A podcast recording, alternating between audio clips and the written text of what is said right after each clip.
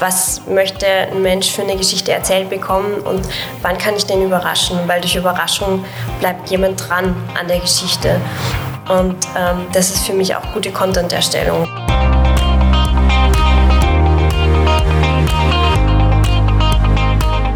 Hallo und herzlich willkommen bei einer neuen Ausgabe des Healthcare Marketing Changers Podcast. Mein Name ist René Neubach. Mein Name ist Dominik Frehner. Und heute zu Gast die wunderbare Maren Waffenschmidt, ähm, ihres Zeichens Chefredakteurin und Content Strategist bei Content Glory, meiner Firma. Kurzer Disclaimer dazu. Wir arbeiten jetzt seit gut einem halben Jahr zusammen und wir haben, Dominik und ich haben uns gefragt, wen könnten wir einladen, welches Thema wäre interessant, um ein bisschen ähm, eine moderne, geänderte unserem Titel passend, ähm, Arbeitsweise in die Healthcare-Branche zu bringen. Und da haben wir uns gedacht, die Maren wäre eigentlich sehr gut, auch einmal ein bisschen über ähm, redaktionelle Arbeit und wie ist eine Redaktion aufgebaut zu erzählen. Und ja, in diesem Sinne herzlich willkommen, Maren. Danke ähm, für die Einladung. Ja, bitte gerne. Es war sehr einfach, dich einzuladen, muss man sagen. Wir sitzen jetzt ein Büro weiter von unserem Büro. Ja. Äh, kurz einmal vielleicht, dass du dich mal unseren Hörern vorstellst, äh, sagst, wo du herkommst, was du gemacht hast bisher und wie du hier gelandet bist bist und was deine Aufgaben vielleicht sind. Also wo ich herkomme, werde ich nicht erzählen, das wird man sehr schnell hören. Meine Ausbildung ist, glaube ich, das, was am interessantesten für den ganzen Bereich ist, weil sie so flexibel ist, ähm, dass sie alles beinhaltet. Als Medienwissenschaftlerin und Theaterwissenschaftlerin ähm, habe ich so, viel, so, so gut wie alles abgedeckt, was mit Digitalem und mit Content und Inhalt zu tun hat. Was lernt man in der Medienwissenschaft? Man lernt vor allem zu schauen, wie wirkt was, wer hört zu, was interessiert denjenigen. Das heißt, Medien werden für Menschen gemacht und die Menschen wollen was wissen. Das heißt, es geht um Informationsvermittlung. Und ja, mein, mein Hauptlernerfolg war zu wissen, dass nicht jedes Medium für jeden Menschen geeignet ist und dass man nicht durch jedes Medium jeden erreicht. Ähm, was mich letztendlich auch ganz stark zu den Zielgruppen führt ja, das war so die Ausbildung, die ich dann noch weitergeführt habe mit einer Dissertation zum Thema, wie das Digitale das, die Kultur verändert ähm, und das Museum verändert, weil das ist da, wo ich die Arbeitserfahrung gesammelt habe im Kultur- und Museumsbereich. Da lernt man vor allem Storytelling, Vermitteln, Inhalte. Also Museum ist der Inhalt schlechthin so ungefähr. Da werden wir auch gleich einmal äh, im, im, Detail uns das alles äh, anschauen und, und da in die, in die Fragen ein bisschen tiefer einsteigen. Aber was für uns vielleicht ähm, für unsere Zuhörer sicherlich interessant ist, ist die Situation in äh, im Museum ist vielleicht äh, sehr vergleichbar mit der Healthcare-Branche zum Beispiel, wo du einfach mit äh, klassischen Marketingbotschaften die Zielgruppe eigentlich nicht mehr erreichst, ja, also alles differenzierbar ist. Es gibt mindestens genauso viele Museen, wie es wahrscheinlich Pharmaprodukte gibt. Ja? Also vielleicht nicht ganz so viele, aber die Differenzierungsmerkmale sind vielleicht jetzt auch nicht so äh, sichtbar. Ähm, das heißt, welches Museum zieht jetzt welche Besucher am meisten an? Und ich glaube, das ist so ein bisschen der, der Bogen, den, den, den wir versuchen für unsere Zuhörer mit dieser Episode ein bisschen zu spannen. Und, und hier wäre mal vielleicht auch die Fragestellung, weil das viele nicht wissen, ich weiß es ehrlich gesagt auch nicht, wie genau denn die Content-Produktion und dahingehend auch das Marketing im Kulturbereich eigentlich so funktioniert. So ganz generell. Also die Content-Produktion ist ziemlich einfach, weil der Content ist da. Egal ob im Theater oder im Museum, es ist ein Gegenstand da, es ist ein Inhalt da. Ähm, es ist immer nur die Frage, wie wird er transportiert und ähm, an wen wird er transportiert. Nehmen wir ein einfaches Objekt in einem Museum, irgendwas, was übrig geblieben ist, also irgendwas Geschichtliches. Das kann eine Tasse sein oder ein ganzes Gedeck. Das ist irgendwann irgendwie im Museum gelandet und ähm, das stellt man hin und fotografiert, sondern hat es eigentlich noch keine Aussage. Niemand weiß, man sieht einfach nur, es ist eine Tasse oder ein Gedeck. Also vergleichbar eigentlich mit Produkten, wenn man ja. so möchte. So, was mache ich jetzt? Das erzählt noch gar nichts, das erzählt vor allem nicht, warum das im Museum ist. Und die Museumsleute, die Kuratoren haben irrsinniges Wissen darüber. Die wissen, weshalb sie ins Museum kam, von wem sie ins Museum kam, vielleicht auch, ob es schon das Museum gewechselt hat oder vorher andere Besitzer hatte welche Schäden es hat, welches Material es hat, wie, wie groß es ist. Das wird alles vermessen und, und dokumentiert und eingeordnet in irgendwelche Kategorien. Das heißt, das wird erstmal erarbeitet und das ganze Wissen hinter dieser Tasse ähm, ist dann vorhanden. Und die Tasse ist dann letztendlich nicht mehr eine Tasse, sondern hat eine Geschichte. Das macht es aber nicht für jeden interessant, nicht? Weil das sind eigentlich nur die Dimensionen. Das wäre jetzt vergleichbar vielleicht mit äh, einem Wirkstoff und wer es entwickelt hat, ja, und wie lange es gedauert hat, dieses Produkt auf den Markt zu bringen und durch welche Studien es gelaufen ist. Ja.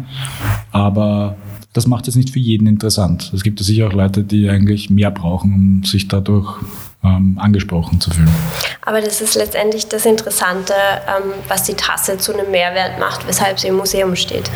Und ähm, dann muss letztendlich der Kurator oder das Museum als Institution entscheiden, wie, auf welchem Weg vermittelt man das jetzt? Geht natürlich klassisch in einer Ausstellung.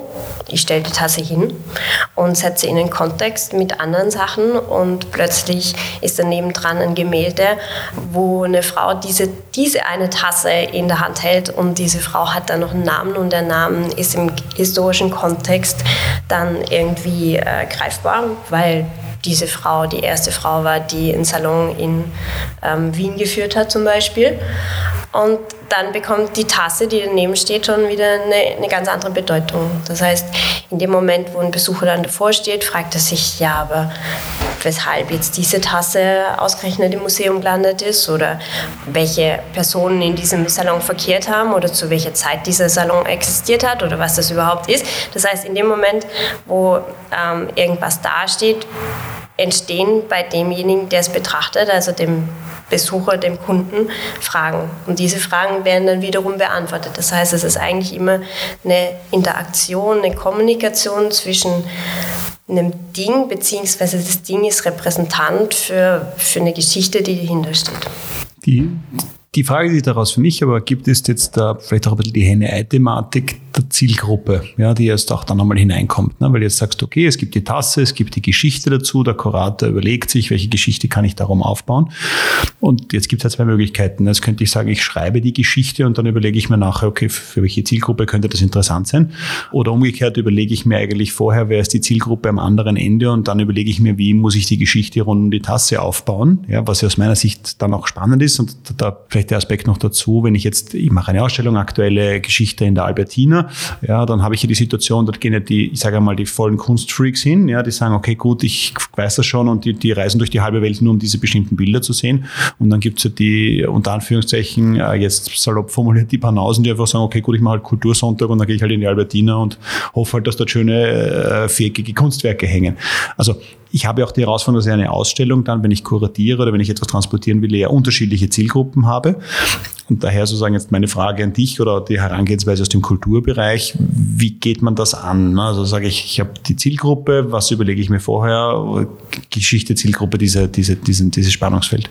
Ja, eigentlich geht man bei einer Ausstellung zum, zumeist von dem, von dem Ding aus und der Geschichte und der, der Geschichte von diesem Gegenstand und schaut dann erstmal, was lässt sich überhaupt aussagen und präsentiert es so auf verschiedene, für verschiedene Zielgruppen, wobei jetzt Zielgruppen weniger die Kunstinteressierten und die weniger Kunstinteressierten oder äh, die Sonntagsmuseumsgänger äh, sind, sondern vielmehr die, eh, die wissen schon viel über Kunst. Das heißt, ich erzähle in einem Begleittext auf jeden Fall über Material und über wie das hergestellt wurde. Und auf der anderen Seite erzähle ich aber eben auch emotionale Stories, die jeden Menschen ansprechen, weil das tun sie. Und ähm, das heißt, ich schaffe so die Bandbreite, indem ich versuche, möglichst viel abzudecken, aber meine Herangehensweise ist immer von der Sache an sich. Also was erzählt die Sache an sich? Aber das gilt für die Ausstellung. Das gilt nicht, ähm, wenn ich es jetzt zum Beispiel im Internet präsentiere oder mir dann überlege, ähm, in einem Katalog, wer weil da frage ich ganz eindeutig, wer kauft diesen Katalog? Wer kauft oder wer nimmt sich den Audioguide dazu? Da geht es dann sehr, sehr viel mehr in Richtung Zielgruppendenken, weil ein Audioguide nehmen sich beispielsweise vor allem die Menschen, die jetzt sich auf der einen Seite intensiver beschäftigen wollen, aber doch nicht an, vor einem Kunstwerk stehen beispielsweise und schon sehr, sehr viel darüber wissen. Das heißt, ich habe eine ganz andere ähm, Sprache, ich habe eine ganz andere ähm, Herangehensweise, Heranführungsweise und ich muss wissen, ähm, wie viel Wissen dann tatsächlich vermittelt wird und wie wenig ähm, in die Tiefe gegangen werden sollte, kann.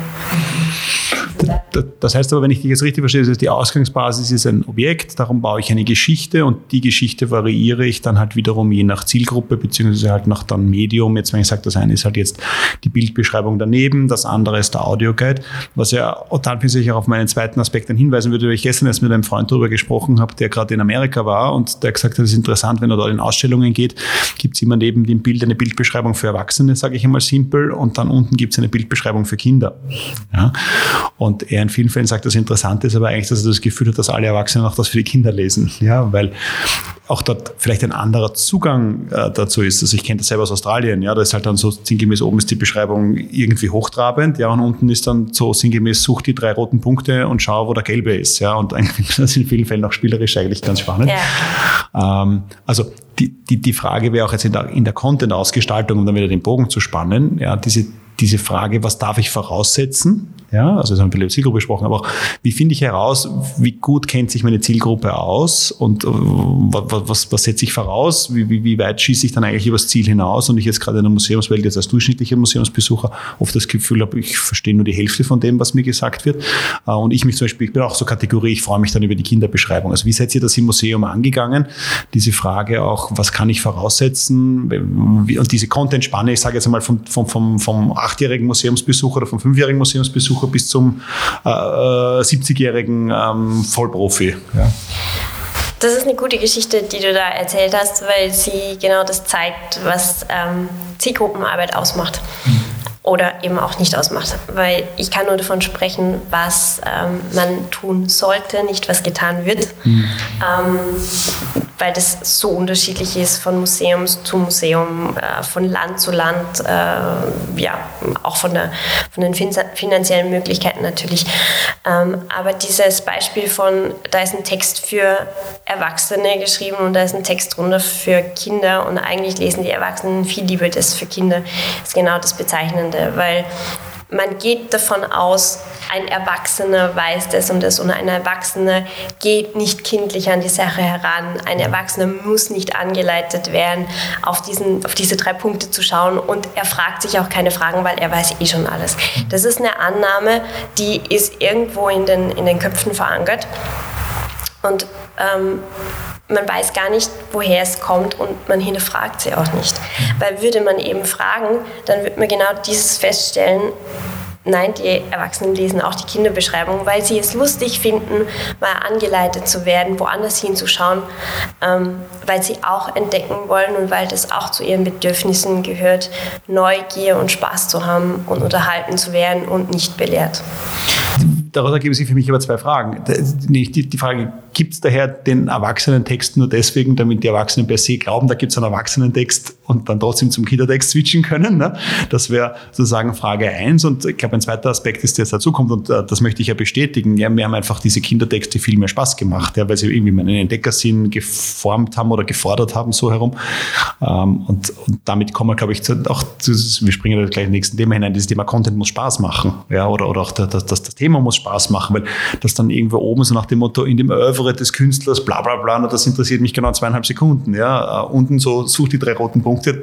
Ja, es gibt sicherlich auch Leute, die genau das auch interessiert. Ja. Aber ich glaube, das Problem ist, dass überall, wo es um Content geht, also ich stelle jetzt eine Hypothese auf, ja, überall, wo es um Content geht und wo man einfach nur versucht, den Informationsbedarf zu decken, ohne dass man vielleicht versucht, mit der Neugier jedes einzelnen Individuums zu spielen, ja, weil das ist ja genau das in Wirklichkeit. Ja, ich mache ein Angebot über platte Information mhm. oder ich wecke einfach die Neugier und lasse eigentlich in Wirklichkeit die Zielgruppe entscheiden, welche Art der Informationsübermittlung für sie die richtige ist. Das könnte man ja transferieren. Jetzt geht es um, wenn wir jetzt über im digitalen Umfeld an Kanäle denken, Das ist eine Möglichkeit. Typen, ob ich jetzt Video, Audio oder Text möchte, ähm, in welchen Formaten ich denke.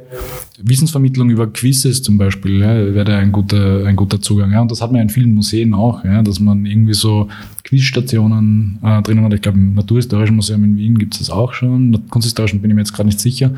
Aber das ist auch für Erwachsene genauso interessant wie für Kinder. Und ich glaube, dieser Zugang über die Neugier ähm, ist sicher etwas, das für sehr viele reizvoll ist. Weil Informationen kann ich mir heute überall beschaffen. Ja. Das, da brauche ich das Erlebnis des Museums wahrscheinlich gar nicht. Aber könnte es dann daraus abgeleitet nicht sein, dass wir, und das ist eine Kulturfrage, ja, nicht in vielen Fällen jetzt als deutsche Österreicher, wenn ich jetzt das mal als ähnlichen Kulturkreis zusammenziehe, eigentlich eine extrem verkopfte Herangehensweise an Content haben. Also ich denke jetzt auch nur noch mal an Lehrbücher zurück. Also wenn ich mich erinnere, auf der Uni Lehrbücher, es war ein gutes Lehrbuch, wenn es mal sieben, also unter Anführungszeichen hat man das Gefühl gehabt, der freut sich, dass er ohne farbliche Abbildungen und ohne Grafiken auskommt und ganz viel Text und den, wenn es geht, nicht verstehen.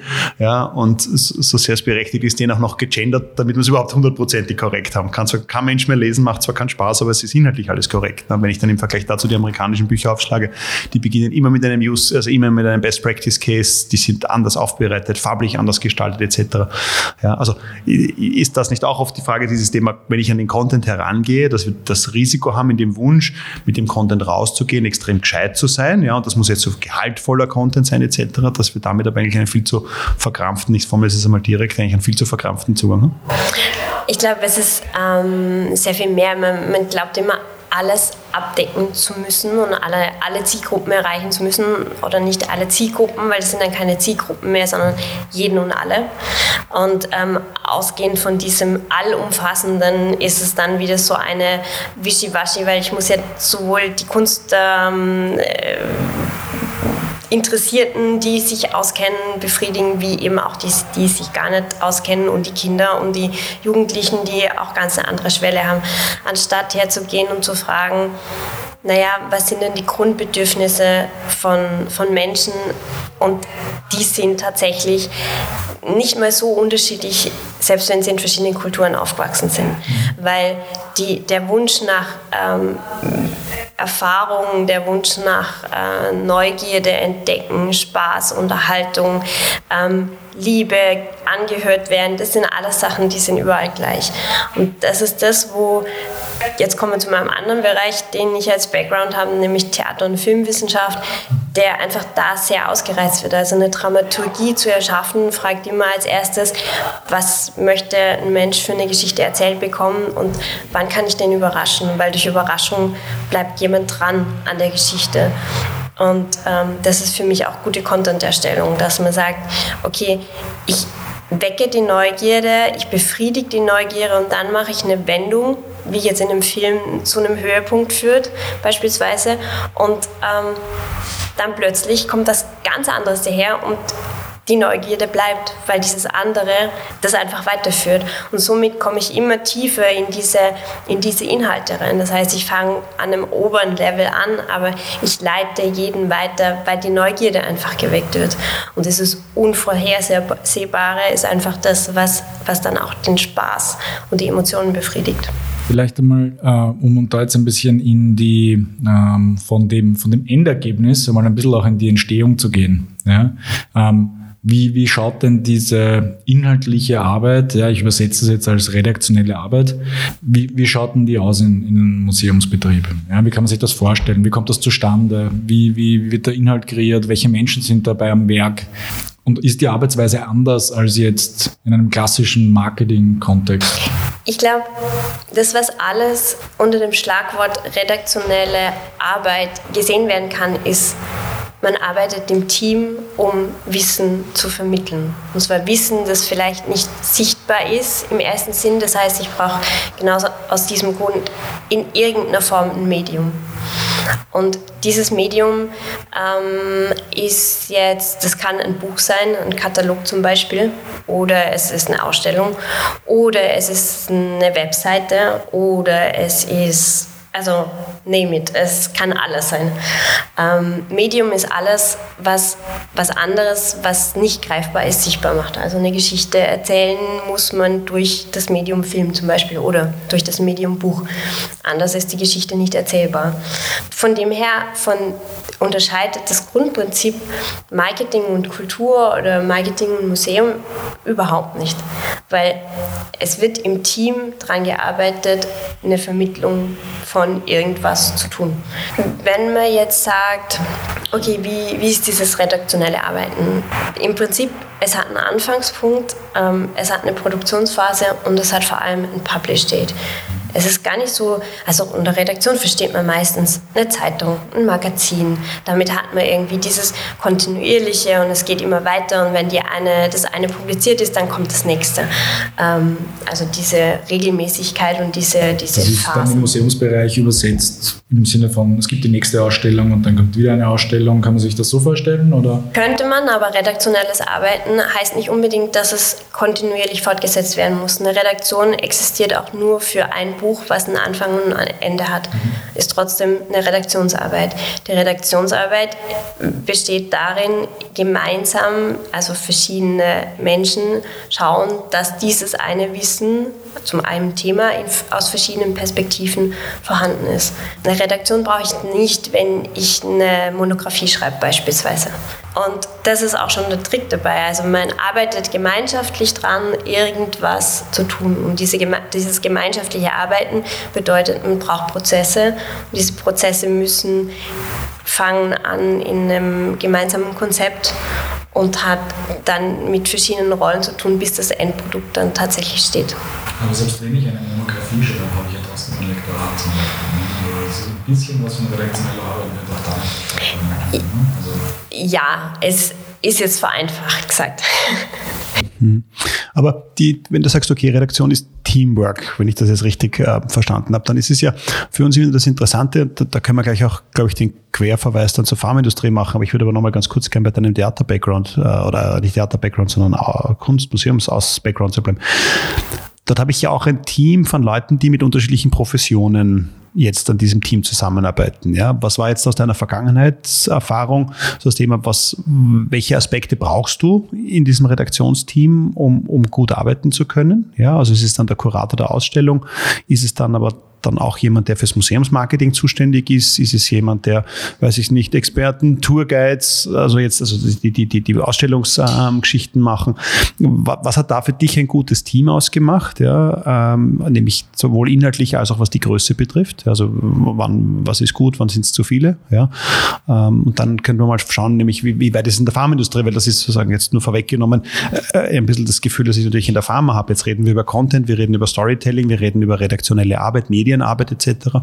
Und jetzt müsste ich nachdenken. Also die Leute, die jetzt aus dem Medienbereich kommen, in der Pharmaindustrie arbeiten, die, die sind jetzt überschaubar an der Anzahl. Ja, also hier sitzen halt klassische Marketiers sitzen drinnen, klassische Communication-Leute, ja, die vielleicht schon ein bisschen aus der Medienecke kommen, ja, aber trotzdem die Frage sozusagen, was, wie ist dann dort das Setting? Aber springen wir nochmal zurück ins Museum.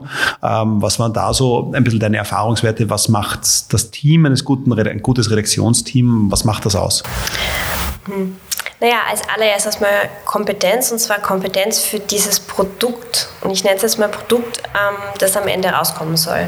Produkt in dem Sinne, dass ein Buch was anderes ist als eine Ausstellung. Mhm. Da brauche ich auf jeden Fall Leute, die dieses Medium, dieses jeweilige Medium verstehen und verstehen, wie das hergestellt wird. Also für, für ähm, eine Ausstellung brauche ich andere ähm, Komponenten als jetzt für eine Webpage oder äh, für einen Facebook-Auftritt oder äh, was alles zu einer Redaktion gehört. Aber es sind alles unterschiedliche Redaktionen und somit unterschiedliche Leute. Das heißt, die Zielsetzung, was soll am Ende rauskommen, weshalb und was möchte ich transportieren, ist ausschlaggebend für die Zusammensetzung des Teams.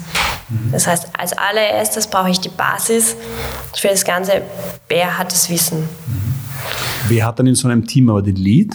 Also wer, wer ist da der Treiber? Gibt es da etwas, wo man sagt, okay, es ist der, der eher jetzt aus der redaktionellen Seite kommt, gar nicht ein Produkt so, wie das vorher genannt ist, ein Produkt so drauf ist. Also jetzt bleiben wir bei deinem Tassenbeispiel von vorher, gar nicht den Profi für die Tasse, sondern eher jetzt den Redaktionsprofi oder was, wer war da den, den Lead dann übernommen in der Vergangenheit aus deiner Erfahrung oder, oder was ist gut, wenn, es übernommen wird?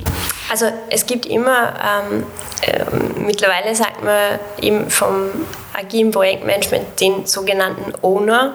Das ist im klassischen ähm, Redaktionsbetrieb der Herausgeber, der oder die Museumsdirektion oder der das Unternehmen beispielsweise. Ja. Das ist derjenige, der sagt, der die Zielsetzung formuliert. Der gibt aber erstmal nur den Impuls. Ich glaube, man muss es in so, einem, in so einem Ablauf sehen, weil die, die Rollen und dieser Antrieb, der wechselt von, vom Zeitpunkt her.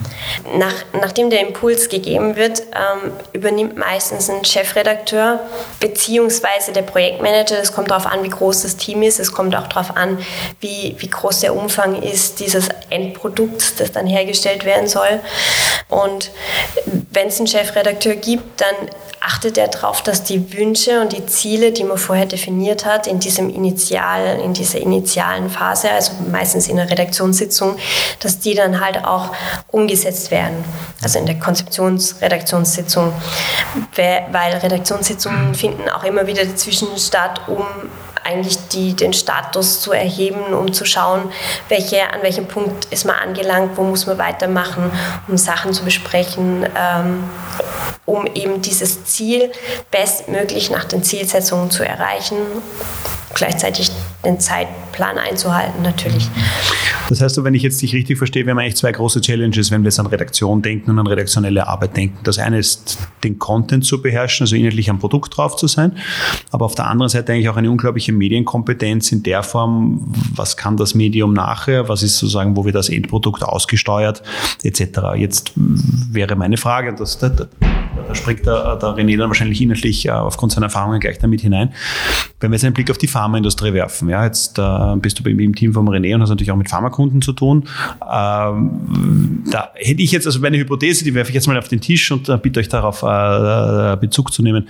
Die Produktkenntnis, die Fachkenntnis ist in der Pharmaindustrie extrem gut, ja, weil die sind auf ihren Produkten drauf, die sind da extrem fokussiert und können sie wirklich bis ins letzte Winkel, können sie das Produkt erklären. Meine persönliche Erfahrung ja, wäre das aber, dass jetzt das Thema Medienkompetenz, was können die einzelnen Kanäle, worauf kommt es in den Kanälen an, wie funktioniert das etc., dass das noch extremen Aufholbedarf hat. Ja. Ähm, wie, wie, seht ihr das? Ja? Äh, wie ist da eure so Erfahrungswerte? Was geht, was geht nicht? Also auch einfach aus der Historie kommen, glaube ich, hätte ich noch das Gefühl, Print geht vielleicht noch ganz gut, ja, weil das auch die Verlage gut erklärt haben. Sobald es aber digital wird, äh, wird es schon wieder schwieriger. Ja. Und wenn jetzt erinnere ich an eine Veranstaltung, wo der René und ich vor kurzem im Publikum gesessen sind und dann ging es dann um die Frage, was ist der Unterschied zwischen äh, Owned Media und Paid Media? Ja, und dann wird es schon spannend, ja, wenn das dann die Fragen sind.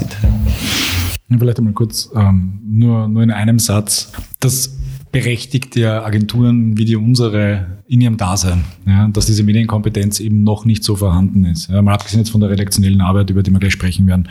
Aber wir machen ja nicht nur Content, sondern wir bespielen ja auch die diversen Kanäle.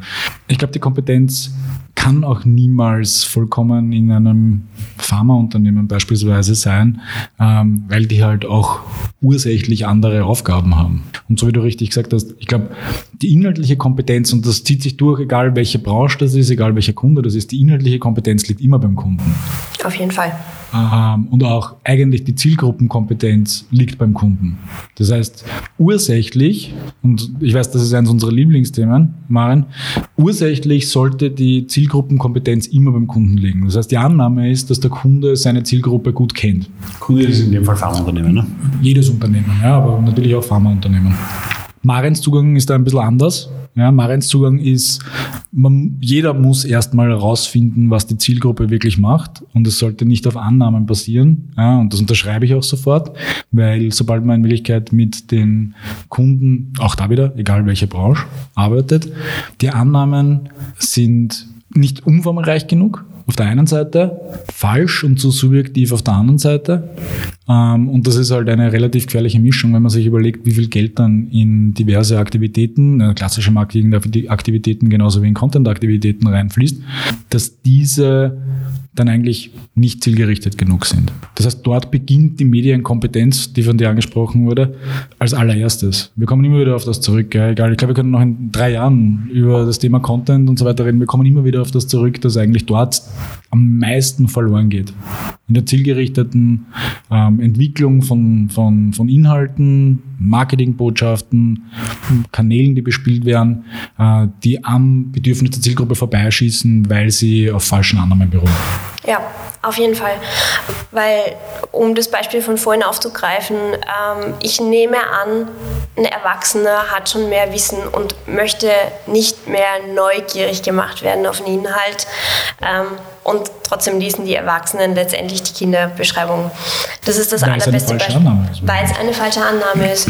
Und ähm, die Annahme beruht meistens, oder diese falschen Annahmen beruhen meistens auf Vorteil ist ein großes Wort, aber ähm, auf gelernten Erfahrungen, die nicht mehr hinterfragt werden.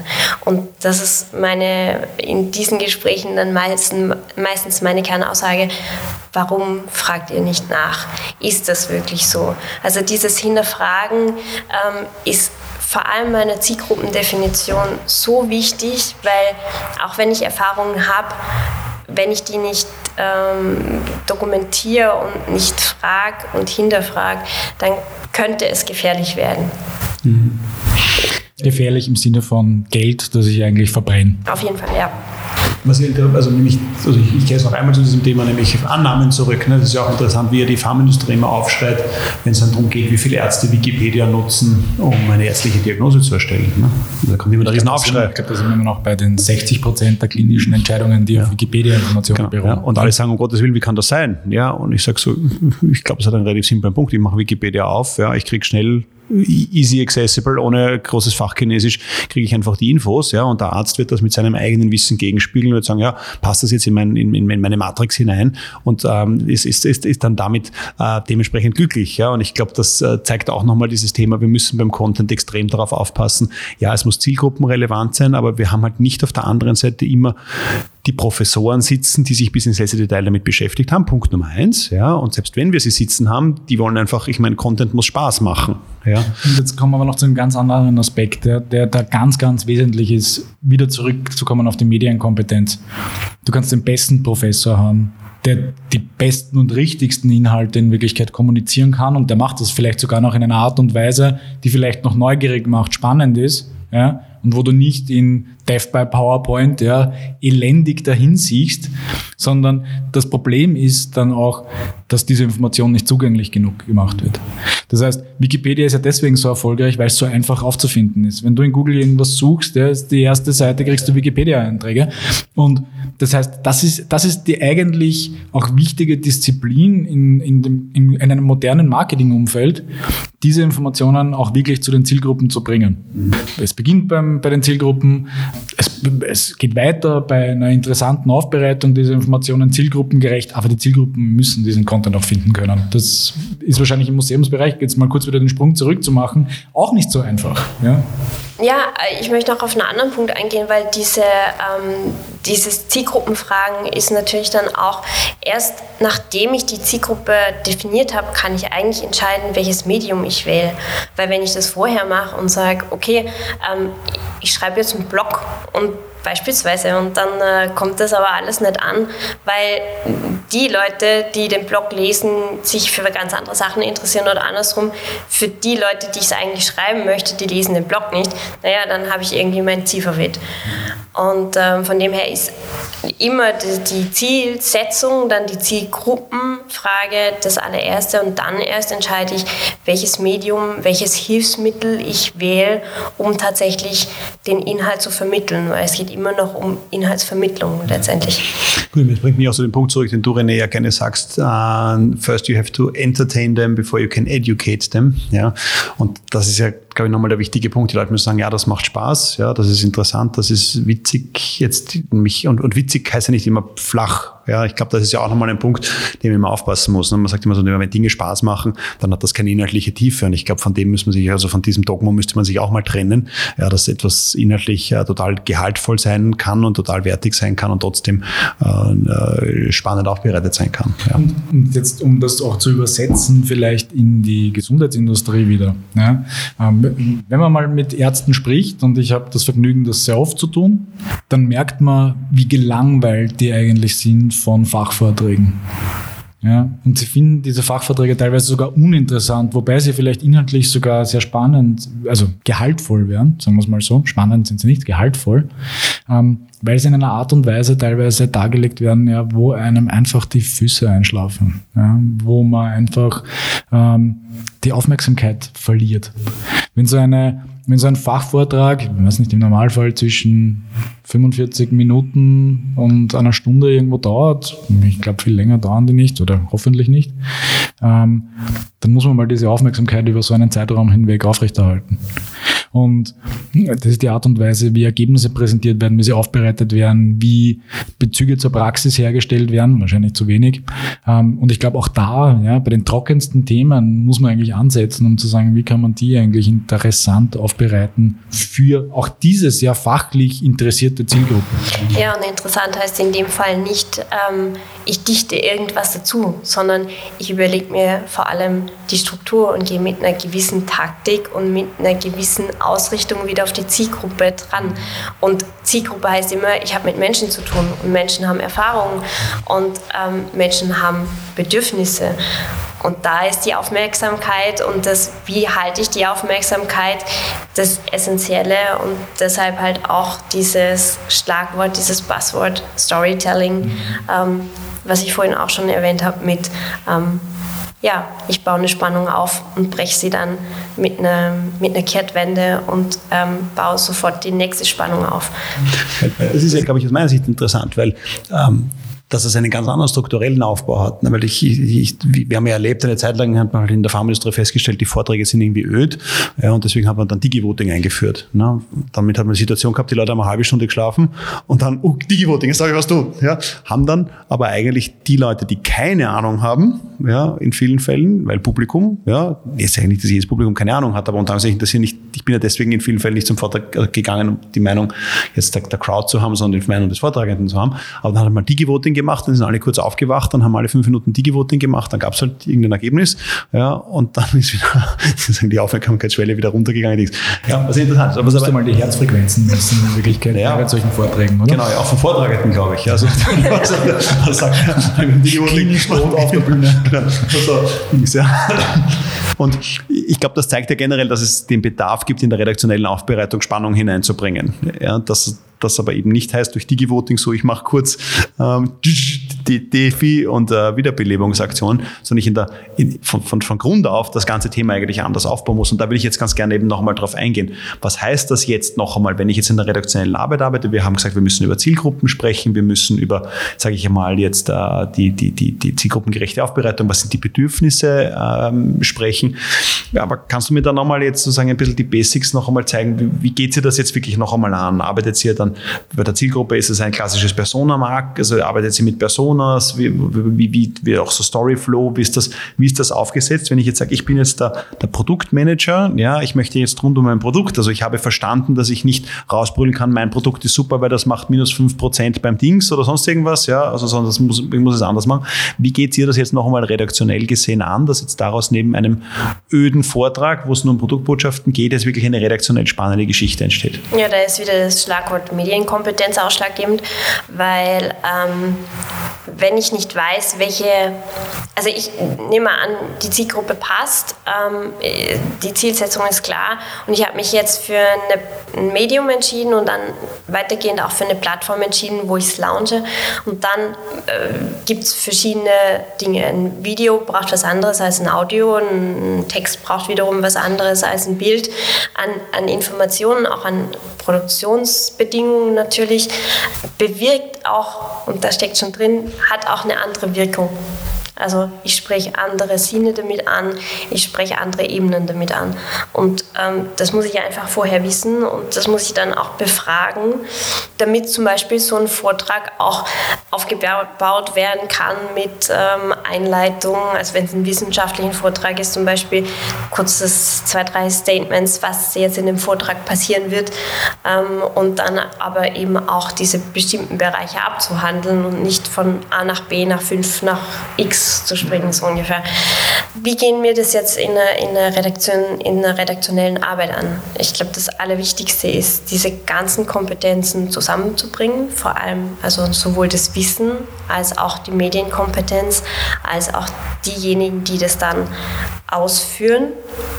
Schreibende bei einem Blog beispielsweise, aber auch Videoproduzenten oder Videoredakteure für eine Videoproduktion. Alle Kompetenzen an einen Tisch und das ist die, der Initial, der, der Startschuss. Und äh, der Startschuss äh, beinhaltet Fragen und Definitionen. Und erst danach kann überhaupt ein Fahrplan ausgerollt werden. Ähm, aber diese, dieser Startschuss, dieses Gespräch braucht Zeit, weil je mehr Personen ähm, vorhanden sind, desto mehr ähm, Überlegungen und Fragen werden gestellt. Und das ist aber auch wichtig. Und wenn diese nicht, nicht geklärt sind, dann ähm, kann es während dem Produktionsprozess ähm, zu oder während dem Redaktionsprozess zu, zu Schleifen kommen, die eigentlich unnötig wären. Und diese Schleifen kann man aber gleich am Anfang ausmerzen. Und äh, ja.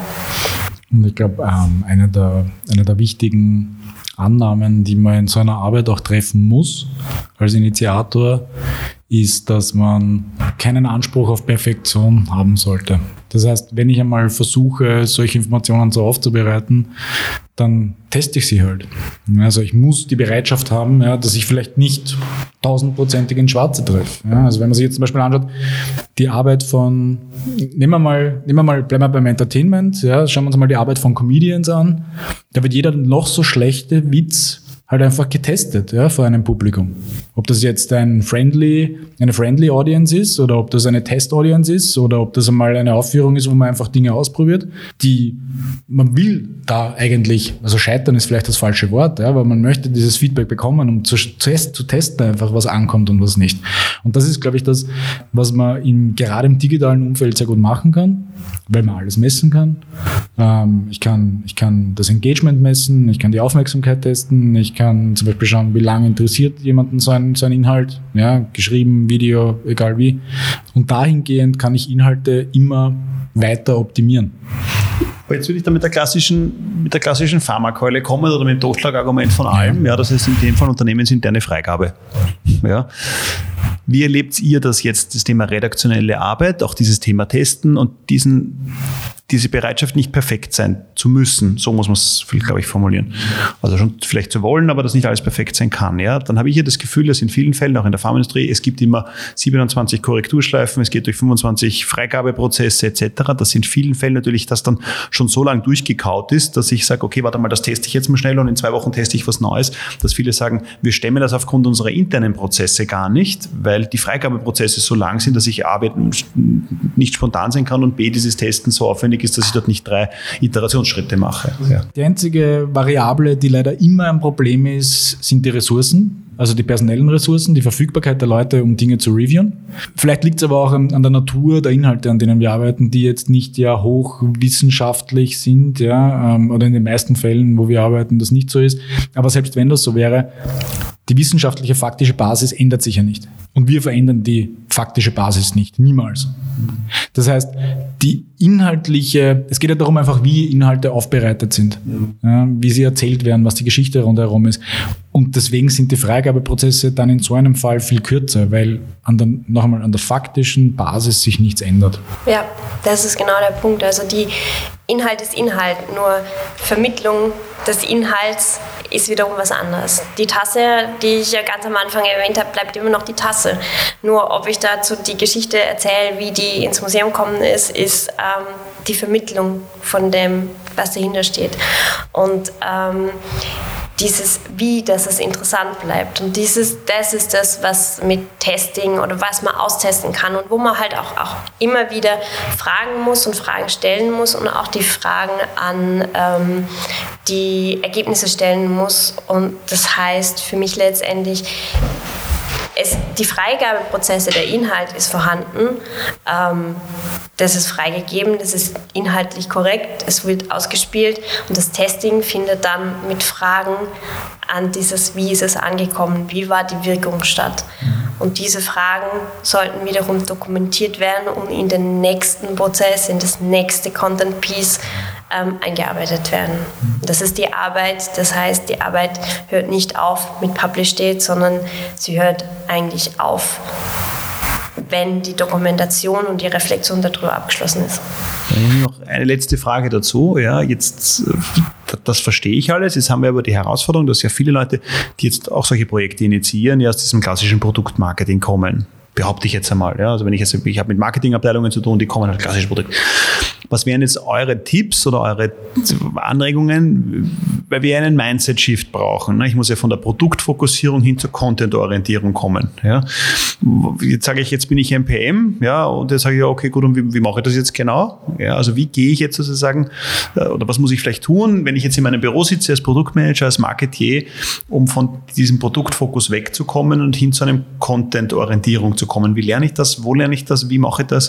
Äh, womit, womit soll sollte ich mich beschäftigen, ja, um das einmal zu verstehen? Wahrscheinlich im ersten Schritt einmal ein Buch über Storytelling lesen und vielleicht den Content verstanden. Aber was wäre jetzt so auch für unsere Zuhörer, die ja, äh, glaube ich, viel aus dem Marketing kommen, was wäre eure Empfehlung? Ähm, wie, wie starte ich den Weg? Das ist ja auch nicht von heute auf morgen erledigt. Also ich lasse die Maren gleich antworten drauf. Ich glaube, es ist nur ein Aspekt für mich ganz, ganz wichtig, um den richtig zu stellen. Ja. Die Fokussierung soll nicht von einem Produkt auf einen Content-Fokus sein, sondern sollte eher von einem Produkt auf einen Zielgruppenfokus sein. Und ich glaube, das ist einmal der Schlüssel, der erste Schlüssel zum Erfolg. Ja? Einmal dieses Bewusstsein zu schaffen, dafür brauche ich kein Buch über Storytelling lesen. Ja? Ähm, es ist wahrscheinlich sogar kontraproduktiv, Bücher über Storytelling zu lesen. Ja? Ähm, über das haben wir schon mal diskutiert, die Marin und ich. Ja? Ähm, aber das ist jetzt einmal ganz wichtig, ja? einmal zu sagen, es geht jetzt nicht darum, Content zu kreieren, ja? weil jeder kreiert Content und irgendwann einmal in diesem ganzen in diesem Konvolut an, an Inhalten, in diesem Content-Tsunami, ja, wie er so gern referenziert wird, ist so viel Scheiße auch drinnen, ja, dass du ja auch da nicht durchkommst. Und die entsteht eigentlich dadurch, dass sie einfach nicht zielgruppengerichtet ist. Deswegen ist das, glaube ich, eher der Fokus. Weg vom Produkt hin zur Zielgruppe. Und das ist einmal der erste wichtige Schritt. Ja, es ist die Auswahl. Also das Produkt, die Tasse, die, die die ganze Zeit nennen, die bleibt immer gleich. Ähm, die Geschichten oder das, was dahinter steht oder das, was dahinter alles machbar ist, die Produktpräsentation, die Inhaltspräsentation, da gibt es so viele Möglichkeiten und diese vielen Möglichkeiten möchten ausgewählt werden, weil wenn man jetzt zu einem klassischen Nachrichtensender geht, es gibt so viele Nachrichten aus der, auf der Welt und trotzdem kriegen wir nur einen Bruchteil davon präsentiert.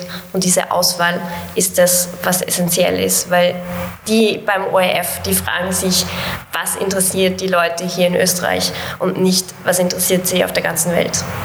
Das ist zum Beispiel ganz, äh, jeden Tag in, äh, am Morgen, ja, wenn ich mal den Radio einschalte, anstatt Podcasts zu hören.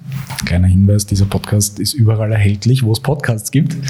Merkt man ja zum Beispiel, wie unterschiedlich die Nachrichten sind, zum Beispiel auf Ö3 oder auf FM4 weil die Zielgruppe einfach eine ganz andere ist. Ja? Weil FM4, die Nachrichten, die angenommen wird, das sind die Menschen, die halt vielleicht Expats in Österreich sind und die an internationalen Nachrichten eher interessiert sind. Das sind komplett andere inhaltliche Nachrichten. Und ich glaube, das manifestiert sich dort auch ein bisschen. Es ist, das ist immer noch News, es ist in dem Fall sogar derselbe Sender, aber es sind unterschiedliche Zielgruppen, die bedient werden. Und so muss man das wahrscheinlich auch ein bisschen sehen in der Medienvielfalt auch, die sich ergibt, ja, auf verschiedenen Kanälen. Ja, und zu dem Tipp noch, ähm, einfach mal das Produkt hinstellen und fragen, was, was sind das für Geschichten dahinter, die da stehen? Kreativität in alle Ecken und Richtungen denken und dann zu sagen, ja, und wer ist jetzt meine Zielgruppe und was könnte die interessieren und dann auswählen und diese Auswahl dann auch vertreten und dabei bleiben und nicht, ja, aber vielleicht könnte den anderen ja doch das interessieren, dann nehme ich das auch noch mit. Ja, dann habe ich schon wieder verloren. Das heißt, wir könnten ja eigentlich den Kunden, ähm, alle kennen das, äh, das Spiel Tabu, ne? also es gibt fünf Begriffe, die ich nicht verwenden kann, könnten wir eigentlich mal mit unseren Kunden spielen. Sie müssen über das Produkt reden, aber sämtliche Begriffe aus dem Produktfolder sind verboten. Ne? Ja, also, das, das wäre mal eine super kreative Möglichkeit, oder? Ja, also das ist die Einladung Danke für die Idee jetzt, Dominik. Bitte ja, das gerne. können wir richtig gut anbringen bei uns. Genau. Und da machen ja. wir uns beliebt. Ja. Aber also fürs nächste Marketing-Meeting ähm, gibt es ähm, Wir machen die Übung Folder, Dominik. Genau, wir machen. Folder, genau, Folder Tabu. Ja, ja. Ähm, Dings, ja, also in diesem Sinne denke ich mir, es ist vielleicht ein Weg zum Umdenken. Ja, und ähm, ja, sag äh, Maren, vielen Dank ähm, für, deinen, für deinen Einblick. Vielen Dank auch, äh, René, dass wir wieder mal bei dir zu Gast sein durften, bei euch zu Gast sein durften mit unem Podcast. Immer schön mit dir, Dominik. Ähm, ja. Immer die Freude war ganz meinerseits. Ja. Ähm, ähm, werden, da gibt es sicher viele, viele Themen, ja, wo man noch weiter in die Tiefe einsteigen kann. Ähm, damit wir aber herausfinden, in welche Themen wir so hineingehen müssen, sind wir natürlich angewiesen an Sie, liebe Hörer. Ähm, auch hier wieder die Bitte mit Feedback, Anregungen, Themen, die von Interesse sind für Sie.